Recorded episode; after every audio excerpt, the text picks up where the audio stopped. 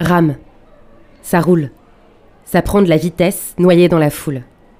Après la balade, sujet confronte égaux au monde, à des visages par dizaines, par centaines, qui accueillent des expressions, des états d'âme suspendus ou des sourires cachés, des mots dits tout bas, enfouis dans les voies souterraines. Et tandis que la grande machine avance et perce l'ombre des tunnels, égaux, panique. Tout le monde me regarde. Ses yeux braqués sur moi, ils savent.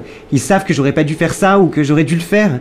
Je suis un monstre, je suis infect, je suis horrible et, et cette horreur est écrite sur nos visages.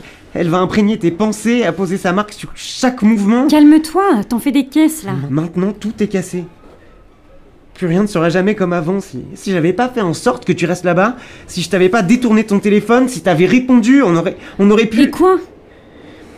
Et je voulais juste effacer ces putains de pages, je voulais les arracher, qu'elles n'aient pas existé, jamais.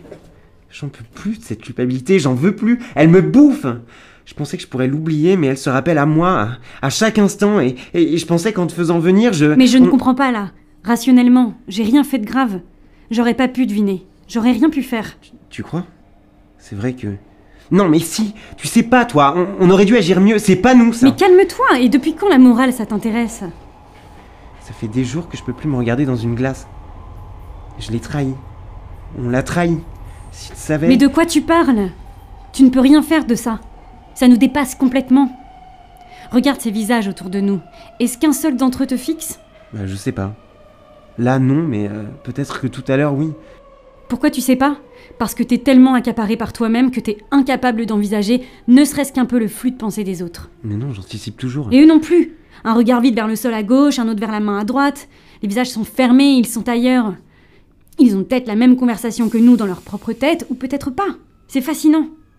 On ne sait rien de la manière dont ça fonctionne. On mime la même façade. Regarde cet homme au loin. Tu penses vraiment qu'il en a quelque chose à faire de ta petite culpabilité? Regarde ses traits. Regarde sa posture. Il a sans doute déjà bien assez de choses à l'esprit. Il ne se préoccupe pas de toi. Ah bon? Mais pourquoi il s'intéresse pas à moi? T'avais pas peur qu'on te regarde il y a trois secondes? Ah si, mais euh, je hais l'indifférence des visages et, et contrairement à toi, j'aime autant que je fuis les instincts grégaires. Je ne veux pas... Redescends. Regarde dans la vitre. C'est déformé. Tu ne peux pas contrôler la perception qu'on a de toi, de moi. Influencer, oui, en prenant une autre pose. Une pose à trouver dans un grand miroir, déformant, justement. Ouf Une pose à revoir à la moindre secousse. Mais tu ne peux pas la contrôler. Personne n'inocule le réel selon son bon vouloir, à ce que je sache. Tu t'appuies sur moi maintenant? Faut croire. Ce regard. Lequel? Le mien. Ce regard que je recherche désespérément et celui dont je me cache. Je crois qu'on n'est plus à un paradoxe près. Allez, fini les contemplations. On descend. Que dirais-tu de rue des Boulets? Eh, Moque-toi. Allez, ça va partir. Ça part toujours, non? D'une manière ou d'une autre. Oui, c'est vrai.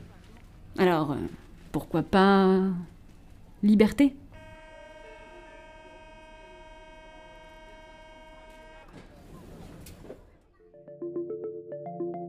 C'était l'épisode 8 d'Histoire de mon ego. Dans le rôle d'ego, Julien Branellec. Dans celui de sujet, Juliette Dubloc. À la narration, à l'écriture et à la réalisation, Chloé Sebag. La musique est de Solal Rubin et l'enregistrement a été réalisé au studio Prohibition. Pour retrouver les autres épisodes, rendez-vous sur vos plateformes préférées ou sur Instagram. Et si vous les avez aimés, n'hésitez pas à les partager autour de vous.